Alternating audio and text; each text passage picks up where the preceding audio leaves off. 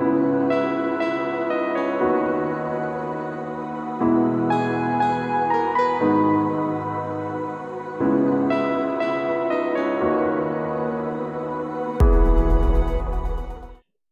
Bueno, hermanos, entonces a manera de recorderis, habíamos hablado de que Dios es el dueño de todo, eso es muy importante. Nosotros simplemente venimos a ser administradores. Eso es algo clave en todo este tema de la mayordomía, porque la gente hace lo que quiere con el dinero porque piensa que es de él. ¿Sí? La gente dice, yo hago lo que quiera, es mi dinero. ¿Sí? De hecho, es una expresión muy común. Pero realmente, cuando nos vamos a la palabra de Dios, nos damos cuenta que el dueño del oro y la plata es el Señor. Entonces yo no puedo hacer lo que quiera con mi dinero porque ni siquiera es mío, es del Señor. ¿sí? Entonces voy a tener que dar cuentas un día a Él por la forma como yo he estado administrando lo que Él me ha dado. También hablamos acerca de la naturaleza del dinero. El dinero en sí no es ni bueno ni malo, ¿cierto?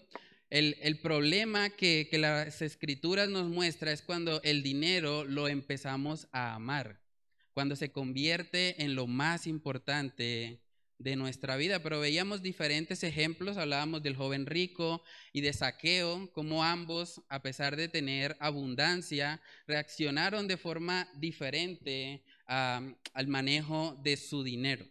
Entonces, eso también es un aspecto importante. Hablamos de que la forma como manejamos el dinero es un reflejo de lo que hay en nuestro corazón. La Biblia habla mucho acerca de eso, dice, donde esté vuestro tesoro, allí estará vuestro corazón. ¿Usted quiere saber cuáles son las prioridades de su vida? Mire su presupuesto. Ahí está en lo que usted está colocando su corazón. Hablábamos de que en la Biblia hay más de 2.200 versículos que hablan sobre el manejo del dinero y las posesiones. Es un tema muy importante en la Biblia. Y no es porque el dinero sea importante en sí mismo, sino por lo que hablamos, porque el manejo del dinero refleja lo que hay en nuestro corazón. Jesús habló más del dinero que del cielo o el infierno. Imagínense eso.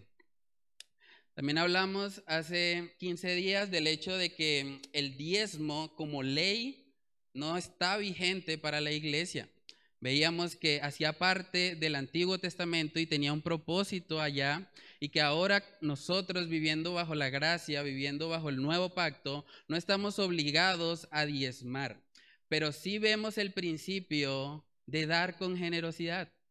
Los creyentes aquí en la iglesia primitiva veíamos cómo fueron generosos y dieron incluso más del 10%. Entonces, eso de verdad debe, debe motivarnos a nosotros a, ser generosos con lo que el Señor nos ha dado. También hablamos de que una de las formas en las que nosotros podemos eh, glorificar a Dios es cuando nosotros manejamos adecuadamente o administramos adecuadamente lo que Él nos da. Teníamos por acá una, una pequeña hojita que era el contrato de mayordomía. ¿sí? La idea era que nosotros en ese contrato de mayordomía pudiésemos colocarnos en el papel de alguien que está siendo contratado para administrar un dinero. Porque así es como la Biblia nos muestra que debe ser el manejo financiero. No mirarnos como los dueños, sino más bien como los administradores. Entonces, bueno, todo eso eh, es el resumen básicamente de lo, que, de lo que hemos hablado. Y hoy vamos a estar mirando el tema del materialismo. Voy a empezar con la definición de materialismo. el diccionario de la Real Academia Española lo define de la siguiente manera. El materialismo es la tendencia a dar importancia primordial a los intereses materiales. Eso puede ser, o eso es la definición de, materialismo. Es la tendencia a dar importancia primordial a los intereses materiales. Y eso es algo muy curioso, porque si yo les preguntara a cada uno de ustedes si lo más importante en su vida son las cosas materiales, probablemente todos me responderían, no, claro que no, nunca. Las cosas materiales no, las cosas espirituales. O sea, cuando hablamos de este tema del materialismo, realmente el problema no está tanto en la teoría. Yo creo que si hiciéramos un examen, todos, todos aprobaríamos el examen diciendo, no, claro, lo, verdaderamente importante es lo espiritual, buscar a Dios. Pero realmente, ¿Cómo están nuestros corazones en eso? Realmente, más que examinar la teoría, yo creo que necesitamos examinar nuestra vida práctica. ¿Cómo estamos viviendo? Eso nos va a dar una luz acerca de si el materialismo es algo que nosotros hemos estado creyendo en, nuestro corazón. Entonces, bueno, lo primero que vamos a ver es que el materialismo es algo muy sutil. Es algo que probablemente nosotros no vamos a reconocer, pero que puede estar ahí anidado en nuestro corazón. Dice la palabra en Jeremías 17:9, un texto que, hemos leído, pero que nos, recuerda precisamente eh, la naturaleza de nuestro corazón. Jeremías capítulo 17, en el versículo 9. Jeremías 17:9 dice ahí, engañoso es el corazón más que todas las cosas y perverso. ¿Quién lo conocerá? Dice en el 10, yo Jehová que escudriño la mente, que pruebo el corazón para dar a cada uno según su camino, según el fruto de sus obras. Entonces, hermanos, nuestro corazón es engañoso. Y el materialismo es algo muy sutil, es algo que llega de repente para anidarse en nuestro corazón y muchas veces trata de desviarnos o desenfocarnos del propósito que Dios tiene para nuestra vida. Dicen por ahí que entre broma y broma, la verdad se asoma. ¿Han escuchado ese dicho? Una de, los, de, los, de las frases que escuchamos respecto al dinero es, por ejemplo, el dinero no da la felicidad, pero yo prefiero llorar en un Ferrari. ¿Han escuchado eso? Es muy común, ¿cierto? O hay otros que dicen, bueno, el dinero no lo es todo en la vida. También están las transferencias, las tarjetas de crédito, los cheques. Y como que en medio de todas esas bromas que, que decimos, muchas veces empezamos a creer que realmente para ser felices, para estar plenos, para estar satisfechos, hay que tener un poquito más. Hay que de pronto suplir esa, esa necesidad o a veces caemos también en, en, compararnos con otros. Ah, es que el hermano que está en la iglesia, ¿por qué a él le va bien? Y a mí, ¿por qué me va mal? Yo quisiera que me fuera bien como él. ¿Sí? Y constantemente estamos expuestos a eso. Por eso debemos tener mucho cuidado con este tema del materialismo. Cuando nosotros decimos frases como, si tan solo tuviera, si tan solo tuviera, y póngale el ídolo que quiera después, si tan solo tuviera, estaría mejor. O si tan solo tuviera esta cantidad de dinero, o si tan solo tuviera esta posesión material, si tuviera una casa, es algo muy común en nuestra sociedad. Si usted tiene casa, usted está bien. Si usted no tiene casa, usted está mal. Pero realmente es así, a la luz de la palabra. Podríamos decir que tener una casa o tener una propiedad es lo que nos da valor en la vida o es lo que puede traer felicidad a nosotros. Vivimos en un mundo donde constantemente nos están bombardeando de esa manera, constantemente, vez tras vez. Yo recuerdo mucho cuando, cuando tuve mi primer trabajo y, cuando yo estaba trabajando, casi que al mes de empezar a trabajar, me llegó automáticamente una invitación de parte de un banco para ofrecerme una tarjeta de crédito. Yo decía, pero si yo acabo de, em, es mi primera experiencia laboral y me decían, no, le ofrecemos una tarjeta de crédito con una capacidad que era cinco veces mayor a lo que yo ganaba. ¿Por qué hacen eso los bancos? Porque veían de pronto que podían tenerme ahí pagándoles intereses y vamos a hablar más acerca de eso cuando hablemos acerca de la deuda. La Biblia habla mucho acerca de la deuda y es importante que nosotros nos cuidemos eh, en el aspecto financiero respecto a las deudas. Entonces, hermanos, esto, este tema del materialismo es algo que, que es bastante sutil y que puede ser muy peligroso si nosotros lo permitimos en nuestro corazón. Yo he escuchado personas que me han dicho, yo voy a servir a Dios cuando tenga más dinero. Cuando yo tenga más dinero, ahí sí me dedico ya al Señor porque pues ya estoy bien, ya pues tengo, tengo las, lo, que necesito, entonces ahí sí voy a servir al Señor. Pero realmente debemos ponerle condiciones a Dios para servirlo. Señor, yo te voy a servir, pero cuando yo haya eh, ganado cierta cantidad de dinero, cuando tenga esta propiedad o cuando tenga este carro. Vamos a ver un ejemplo en Mateo capítulo 8. Mateo capítulo 8 de un personaje así. Mateo capítulo 8, versículos del 21 al 22. Miren lo que dice ahí. Otro de quién? Otro de sus discípulos. O sea, no está hablando de un inconverso. Está hablando de otro de sus discípulos. Le dijo, Señor, permíteme que vaya primero y entierre a mi padre. Jesús le dijo, sígueme deja que los muertos entierren a sus muertos. Esa expresión del verso 21 que dice, déjame que vaya primero y entierre a mi padre, en el contexto histórico de lo que estaba pasando ahí, hacía referencia, déjame que mi padre se muera para yo reclamar la herencia. No era que el papá estaba muerto y que él tenía que ir a hacer el funeral, no. Era, espera un poquito Jesús, yo, yo quiero la herencia, porque es que mi papá, pues, se esforzó mucho en su vida y pues yo me merezco esa herencia. Espera que yo tenga eso, que yo tenga esa comodidad y ahí sí voy y te sirvo. Pero ¿qué respondió Jesús? Le dijo, sígueme, deja que los muertos entierren a sus muertos. Los que están muertos espirituales son los que deben ir y enterrar a sus muertos físicos. Hermanos, debemos tener mucho cuidado porque por causa de esta sutil creencia del materialismo en nuestro corazón, muchas veces terminamos descuidando lo que sí tiene valor eterno. Cuando nosotros miramos la palabra de Dios, vemos que hay cosas que son temporales, cosas que terminan básicamente con la muerte, y también vemos cosas que trascienden. Y es ahí donde el cristiano debe apuntar, no a lo terrenal, no a lo que la orina y la polilla corrompen, sino más bien aquello que tiene un valor celestial.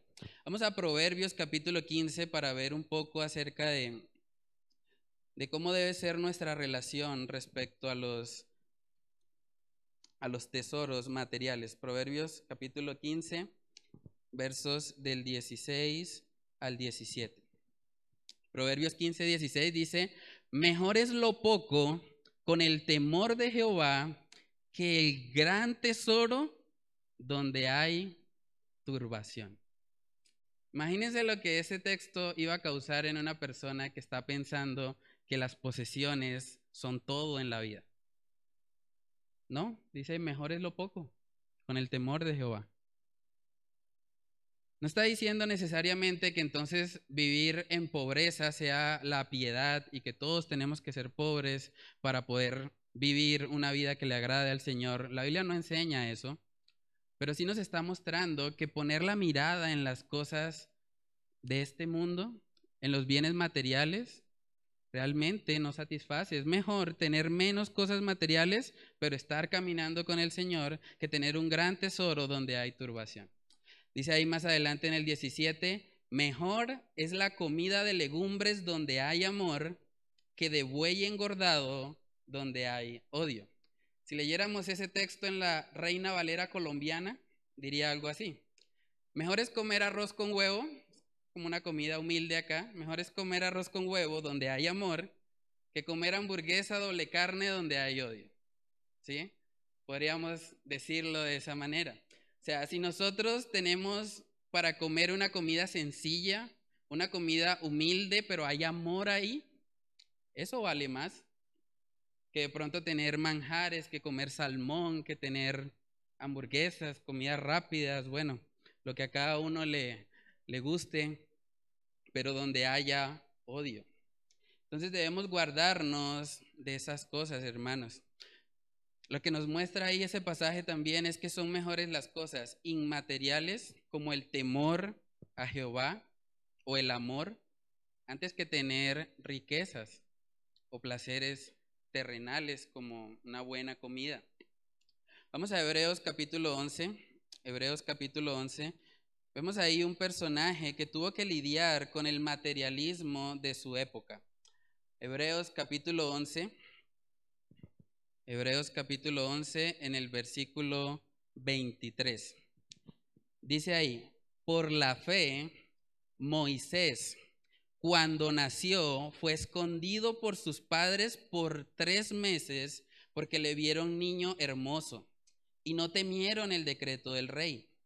Por la fe, Moisés, hecho ya grande, rehusó llamarse hijo de la hija de Faraón, escogiendo, miren que es una lección, escogiendo antes ser maltratado con el pueblo de Dios que gozar de los deleites temporales del pecado, teniendo por mayores riquezas el vituperio de Cristo que los tesoros de los egipcios, porque tenía puesta la mirada en el galardón. Ustedes pueden ir a internet y mirar cuáles eran los tesoros de los egipcios y se van a asombrar.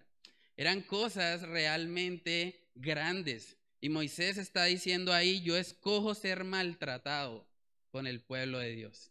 Porque esto vale más.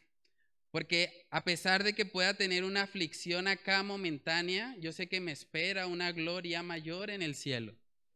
Cuando nosotros entendemos eso, cuando nosotros nos damos cuenta que, que, todos los bienes materiales se quedan acá, no nos vamos a llevar nada, eso nos ayuda a poder estar enfocados en las cosas que verdaderamente tienen valor, que verdaderamente trascienden. Entonces, a manera de reflexión, preguntémonos, ¿has creído en tu corazón que si tuvieras más dinero o posesiones materiales, ¿Eso te haría más feliz?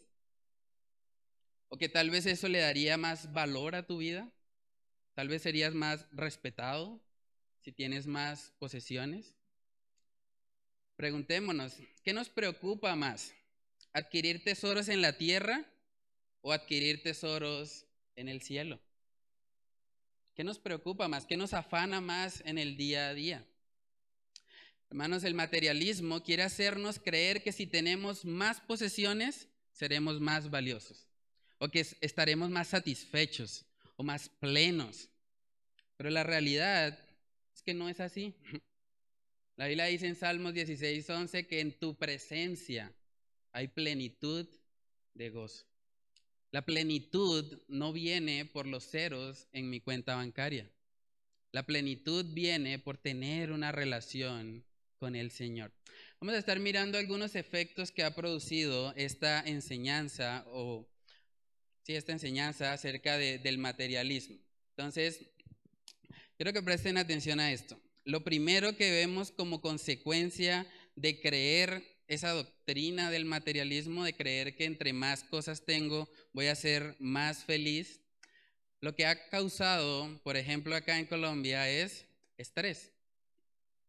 Una de las cosas que, más está hoy en día atacando a las personas es el estrés. Uno habla con las personas que trabajan y les pregunta cómo estás y muchas veces la respuesta es estresado. Estresado, mucho trabajo, eh, mucha angustia, no tengo tanto que hacer y constantemente la gente, por el afán a veces de adquirir cosas materiales, se está metiendo y asumiendo responsabilidades que muchas veces están incluso afectando su salud. Según cifras del Ministerio de Trabajo, aquí en Colombia, dos de cada tres colombianos sufren de estrés laboral. Dos de cada tres. Imagínense. Están estresados en su trabajo. La Organización Mundial de la Salud dice que la duodécima causa de muerte más importante a nivel mundial es el estrés laboral. La duodécima causa de muerte más importante a nivel mundial es el estrés laboral. Entonces, pensar que todo se trata de adquirir más y más y más, realmente causa un estrés y una ansiedad en nuestros corazones que hace que nosotros estemos frustrados, que hace que incluso tengamos afectaciones de salud. Por eso debemos guardarnos de creer esa doctrina del, del materialismo. Vamos a leer un texto en Eclesiastés capítulo 5. Este es un texto muy impactante, sobre todo teniendo en cuenta quién es la persona que lo escribe. El autor del libro de Eclesiastés es nada más y nada menos que Salomón, una persona que tenía posesiones, una persona que realmente podía tener prácticamente todo lo que pidiera. Y miren lo que él dice acerca del dinero, Eclesiastés 5 del 10 al 12.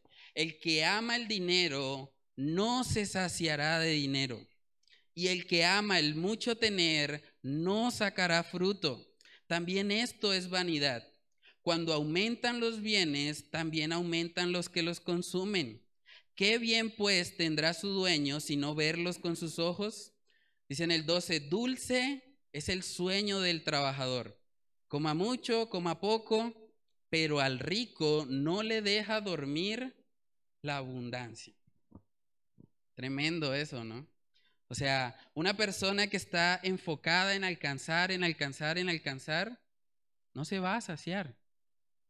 Nuestro corazón pecaminoso y perverso, como lo acabamos de leer en Jeremías 17, es insaciable. Cuando una persona gana un millón, quiere ganar dos. Cuando gana dos, quiere ganar tres. Cuando gana tres, quiere ganar cuatro, cinco, seis. Siempre queremos más, más, más y no estamos satisfechos. Entonces debemos guardarnos de creer que entre más cosas materiales tengamos, vamos a estar mejor. Otro efecto que tiene el materialismo en nosotros es que genera una falsa seguridad una falsa seguridad. La gente que tiene posesiones generalmente piensa, yo estoy bien, yo estoy aquí, me está yendo súper bien en la vida. ¿Cómo está su relación con el Señor? No, ni siquiera oro ni leo la Biblia, pero estoy súper bien. Estoy súper bien porque tengo posesiones, porque los negocios están funcionando bien. Pero vamos a ver un ejemplo en Lucas capítulo 12 en el que el Señor Jesús nos enseña acerca de lo peligroso que es esta actitud. Lucas capítulo 12, versículos del 15 al 21 dice, y les dijo, mirad y guardaos de toda avaricia, porque la vida del hombre no consiste en la abundancia de los bienes que posee. Qué buen pasaje para memorizar. La vida del hombre no consiste en la abundancia de los bienes que posee. Y miren la parábola en el 16. También le refirió una parábola diciendo, la heredad de un hombre rico había producido mucho y él pensaba dentro de sí diciendo, ¿qué haré? Porque no tengo dónde guardar mis frutos. Y dijo, esto haré, derribaré mis graneros y los edificaré mayores y allí guardaré todos mis frutos y mis bienes. Y diré a mi alma, alma, muchos bienes tienes guardados para muchos años. Repósate come, bebe, regocíjate.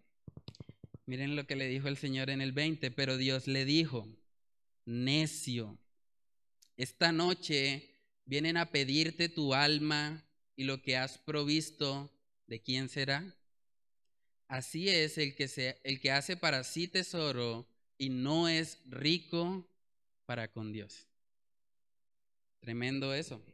Cuando nosotros ponemos nuestra esperanza y nuestra confianza en las cosas materiales, realmente venimos a ser necios.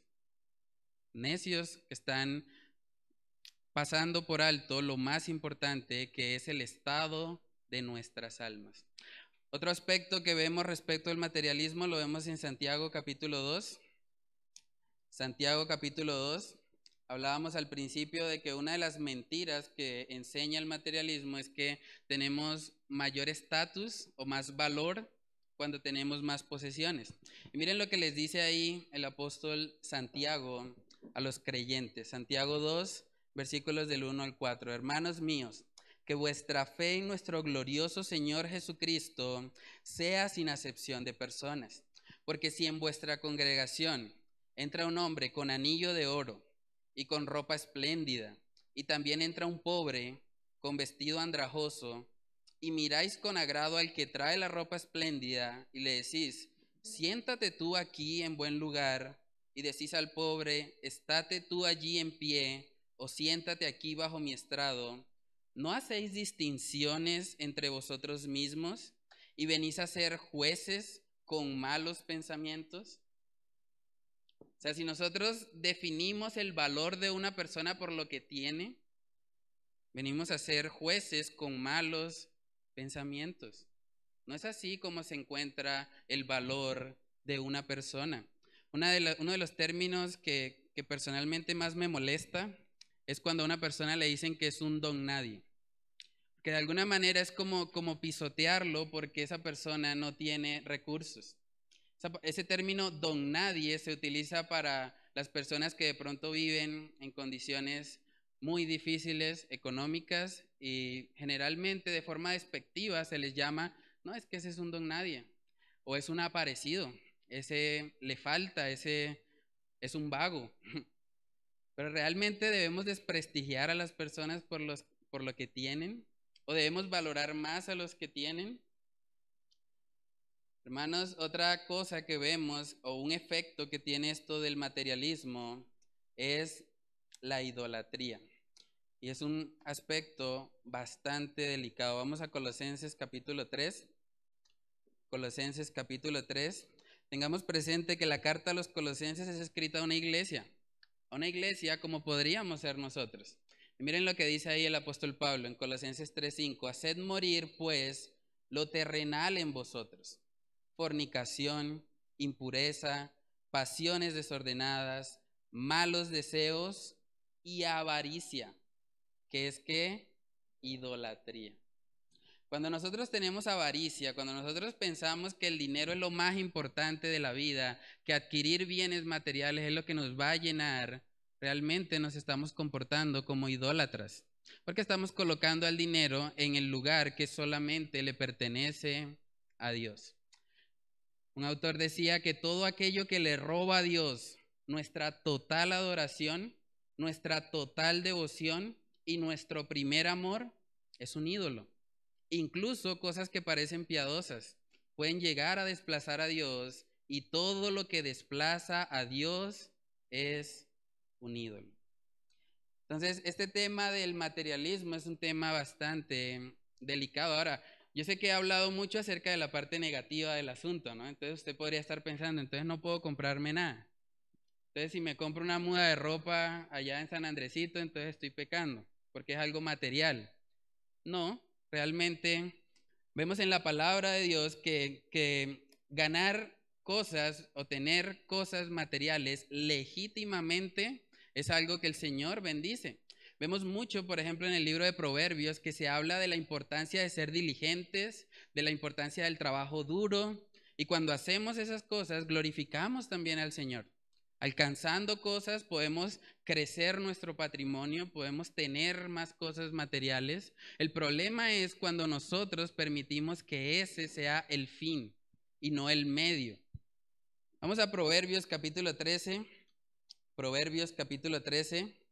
Y vamos a estar mirando ahí el versículo 11. Miren lo que dice Proverbios 13, 11. Dice, las riquezas de vanidad disminuirán, pero el que recoge con mano labriosa las aumenta. Está bien que nuestro patrimonio crezca, que tengamos más cosas. Eso no es pecaminoso en sí mismo. Pero debemos cuidarnos es del amor al dinero, de creer que eso es lo más importante. Hermanos, el problema del materialismo no está en adquirir cosas materiales, por contradictorio que parezca, sino está en creer que esas cosas son el propósito principal de nuestra vida. A manera de aplicación, preguntémonos, ¿hemos vivido estas cosas? ¿O soy yo el único que ha pasado por eso? Hemos vivido de pronto, hemos caído en esas trampas de, de pronto de vivir estresados por causa del dinero, de creer que el dinero me va a dar cierta, cierto estatus, cierta seguridad, o de pronto de creer que, que el dinero es, es lo más importante y a veces descuidar incluso nuestra relación con el Señor por adquirir más y más dinero. Se podría preguntarse, bueno, hermano, pero usted está hablando ahí en contra del materialismo y todo, pero, pero entonces, ¿cómo, ¿cómo solucionamos eso? Porque si ya sabemos que es algo que está atacándonos, que el mundo quiere siempre eh, colocar sobre nuestras mentes, sobre nuestros corazones. Entonces dígame cómo lo soluciono y usted tiene toda la razón. Vamos a ir al punto 3, la cura del materialismo. La cura del materialismo, vamos a ver varios aspectos. La Biblia nos muestra muchas, muchas formas en las que podemos luchar contra esa tendencia pecaminosa en nuestros corazones. La primera, y creo que es la más importante de todas, vamos a Mateo capítulo 6. Mateo capítulo 6, vemos cómo el Señor contrarresta el afán por las riquezas con la confianza en Él. Mateo capítulo 6, este es un texto eh, bastante conocido, pero que de verdad nos ayuda a poder contemplar cómo Dios es el soberano sobre nuestras vidas y cuando estamos caminando con Él, no debemos vivir afanados por las cosas materiales. Dice Mateo 6, verso 25, por tanto os digo, no os afanéis por vuestra vida, ¿qué habéis de comer o qué habéis de beber? Ni por vuestro cuerpo, ¿qué habéis de vestir? ¿No es la vida más que el alimento y el cuerpo más que el vestido? Mirad las aves del cielo que no siembran, ni ciegan, ni recogen en graneros, y vuestro Padre Celestial las alimenta. ¿No valéis vosotros mucho más que ellas? ¿Y quién de vosotros podrá, por mucho que se afane, añadir a su estatura un codo? Y por el vestido, ¿por qué os afanáis? Considerad los lirios del campo, cómo crecen, no trabajan ni hilan, pero os digo que ni aun Salomón con toda su gloria se vistió así como uno de ellos. Y si la hierba del campo que hoy es y mañana se echa en el horno, Dios la viste así, ¿no hará mucho más a vosotros, hombres de poca fe? No os afanéis pues diciendo, ¿qué comeremos? ¿O qué beberemos? ¿O qué vestiremos? Porque los gentiles buscan todas estas cosas. Pero vuestro Padre Celestial sabe que tenéis necesidad de todas estas cosas. Mas buscad primeramente el reino de Dios y su justicia, y todas estas cosas os serán añadidas. Cuando las prioridades están en su lugar, cuando Dios está en el lugar correcto, cuando Él realmente es el que gobierna mi vida y le estoy buscando primeramente a Él, Él se encarga de esas necesidades. Probablemente no nos va a dar nuestros caprichos, lo que de pronto nosotros querríamos en nuestra carne, pero sabemos que el alimento y el vestido Él los provee. Él es fiel en eso, hermanos. ¿O cuántos de nosotros podemos decir que hemos pasado días de hambre? Días que, que mejor dicho, no, no ha habido provisión. Si usted está aquí hoy es porque el Señor le ha provisto. Si no, estaría muerto. Pero el Señor le ha provisto. Y por eso debemos ser agradecidos. También dice la palabra en Hebreos capítulo 13, Hebreos capítulo 13, un aspecto clave para poder luchar contra esa tendencia del materialismo es el contentamiento. Vamos a Hebreos capítulo 13, Hebreos capítulo 13, versículos del 5 al 6, dice ahí, sean vuestras costumbres sin avaricia. ¿Y qué dice después? Contentos con lo que tenéis ahora porque Él dijo, no te desampararé ni te dejaré. Qué hermoso, ¿no? En el verso 6 dice, de manera que podemos decir confiadamente, el Señor es mi ayudador, no temeré lo que me pueda hacer el hombre. Alguien podría mirar ese pasaje y decir, contentos con lo que tenéis ahora, pero yo no tengo nada. ¿De qué voy a estar contento? Pero dice ahí, porque Él dijo, no te desampararé ni te dejaré. Así usted no tenga nada material, usted tiene a Dios. Y si usted tiene a Dios, eso debe traer contentamiento y gozo a su vida. Entonces, la forma como vamos a luchar contra esa tendencia en nuestros corazones es primeramente confiando en el Señor. En segundo lugar, teniendo contentamiento. Contentamiento en Él, porque Él es la fuente de gozo. Lo que estudiamos hace poco también en el libro de Habacuc nos enseña eso, que aunque la higuera no florezca, que aunque, en las vides no haya fruto, aunque no haya ovejas en la majada, con todo yo me alegraré en Jehová. Me alegraré en el Dios de mi salvación. Y un tercer aspecto que nos ayuda en esta lucha contra el materialismo es recordar que ningún bien material es eterno. Ningún bien material es eterno. Nosotros nos afanamos y queremos, sí, voy a comprarme una casa, voy a comprarme un carro, voy a tener esa cosa que, que tanto anhelo, pero no nos lo vamos a llevar. No hay ningún bien material que haya sido transportado al cielo y que lo tengamos allá. Vamos a mirar Primera de Timoteo capítulo 6. Primera de Timoteo capítulo 6 y vamos a ver los versos del 6 al 7. Primera de Timoteo capítulo 6 versículos del 6 al 7 dice, pero gran ganancia es la piedad acompañada de contentamiento otra vez. Luego dice, porque nada hemos traído a este mundo y sin duda nada podremos sacar. Le tengo una noticia, la casa que está comprando no se la va a llevar. El carro que acaba de comprar tampoco se lo va a llevar. La moto que de pronto quiere no se la va a llevar. Y no digo eso porque esas sean cosas malas en sí mismos, no me malinterpreten en eso.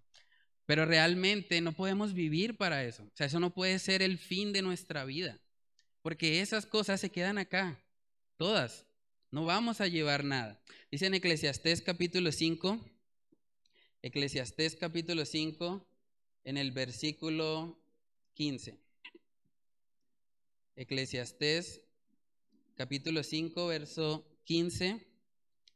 Dice ahí, como salió del vientre de su madre desnudo, así vuelve, yéndose tal como vino, y nada tiene de su trabajo para llevar en su mano. Ahí el contexto está hablando de una persona con riquezas y está diciendo, bueno, esa persona con riquezas, así como salió del vientre de su madre, así se va.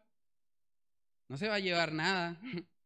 Entonces, creer yo que porque tenga más posesiones materiales, entonces voy a estar mejor, realmente es una mentira. Y es una mentira que no debemos creer. Hermanos, otra forma en la que nosotros vemos reflejado el materialismo es cuando nosotros nos enfocamos solo en lo que se puede palpar, en lo que podemos percibir con nuestros sentidos. Y es curioso porque nosotros tendemos a ser más diligentes en el cuidado de lo material que en el cuidado de lo que es inmaterial. ¿sí? Por ejemplo, nosotros comemos por lo menos tres veces al día, ¿cierto? Algunos comen cinco, seis, ocho veces, pero por lo general una persona come tres veces al día, ¿cierto? Ahora, somos muy diligentes en cuidar eso, pero ¿qué tan diligentes somos en el cuidado de nuestras almas? Porque si ponemos las dos cosas en una balanza, el cuerpo también se queda acá. El cuerpo se queda en esta tierra, pero nuestra alma es eterna.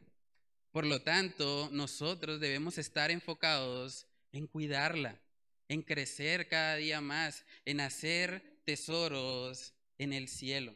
Miren lo que dice Proverbios capítulo 2, ese texto es hermoso, habla acerca de la sabiduría.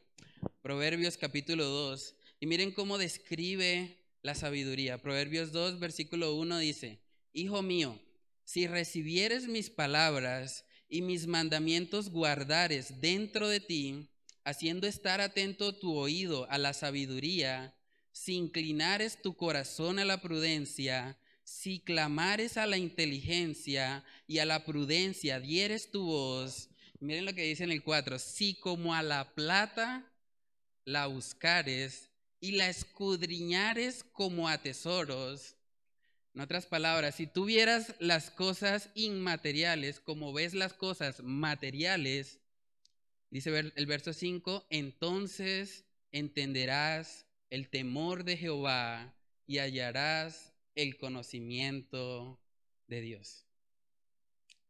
Hermanos, debemos enfocarnos en lo que verdaderamente tiene valor eterno, no en lo terrenal, no en lo que se queda acá, sino en aquello que de verdad trasciende. A manera de aplicación, maridos, esposos que están acá presentes, sus esposas no necesitan una casa nueva, aunque se la pidan, pero ellas no necesitan una casa nueva, ellas necesitan un esposo. los padres que están acá, sus hijos no necesitan nuevos juguetes, sus hijos necesitan a sus papás. No nos enfoquemos en las cosas materiales. Está bien cuando nosotros con un corazón eh, sincero administramos sabiamente lo que el Señor nos da, pero ese no puede ser nuestro enfoque. Veíamos en la palabra que tenemos ejemplos de hombres que fueron muy piadosos, como Abraham. Dice la palabra que Abraham era riquísimo. También dice acerca de David que era un hombre conforme al corazón de Dios. Salomón vemos en el libro de Eclesiastés que se arrepintió y, compartió a otros de lo que él había aprendido. Hombres que tenían posesiones, pero realmente ese no puede ser el enfoque principal y no es el enfoque que vemos en ellos. Ellos a pesar de tener riquezas, ellos no estaban enfocados en ellas. Ellos sabían que era en Dios donde debía estar puesta su confianza. Entonces, hermanos, guardémonos, no creamos la mentira de que las cosas materiales son la prioridad. Realmente las cosas que deben tener prioridad en nuestras vidas son las cosas espirituales. Y tal vez usted puede estar escuchando este mensaje hoy y pensando, bueno, yo vine acá a ver de qué iban a hablar, a ver si tenía de pronto algún, algún tip financiero para manejar mejor mis finanzas. Pero realmente la mejor decisión financiera que usted puede tomar hoy es hacer tesoros en el cielo. Y eso empieza cuando usted rinde su vida a Cristo Jesús. Cuando usted reconoce que ha pecado cuando usted reconoce que solamente en Él puede encontrar salvación y cuando usted se rinde completamente a Dios. Cuando usted hace eso, usted pasa de muerte a vida. Y usted ahora puede apuntar a las cosas de arriba y no a las cosas de, este mundo. Entonces, si hay alguien acá que no ha conocido al Señor, yo le animo a que hoy sea el día de salvación que sea el día en que usted reconozca que ninguna posesión material, ninguna cantidad de dinero le puede llenar. Nada de eso puede satisfacer el corazón del ser humano. Pero si usted viene a Cristo, si usted reconoce que Él es el agua que sacia nuestra sed, entonces usted puede experimentar salvación hoy. Y usted puede tener tesoros verdaderamente valiosos. Entonces vamos a orar y vamos a pedir al Señor que Él nos ayude a poder lidiar con este, con este materialismo que está tan arraigado en nuestra sociedad. Padre, te damos muchas gracias, Señor, por tu palabra. Gracias por recordarnos, Señor, que las cosas materiales no nos definen, Señor. Gracias por recordarnos que no debemos estar afanados por aquello que, que, te pertenece a ti, Señor, y que solamente tú en tu gracia nos puedes proveer. Yo te pido, Señor, que tú nos ayudes como iglesia a guardar nuestros corazones, Señor, del peligro del materialismo, del peligro de pensar, Señor, que, que las riquezas nos pueden definir, que las riquezas nos pueden dar identidad o felicidad, Señor. Yo te pido que tú obres en nuestros corazones y que nos ayudes a entender que nuestros tesoros deben estar en los cielos, Señor, donde la polilla y el orín no corrompen y donde hay un valor eterno, Señor. Padre, ayúdanos, Señor, como iglesia, a guardar nuestros corazones, a que cada uno pueda tener un manejo financiero adecuado, Señor, entendiendo que todo lo que tenemos te pertenece a ti y que tú eres el único digno, Señor, de toda nuestra adoración. Señor, oramos estas cosas en el nombre de tu Hijo amado Jesús. Amén y amén.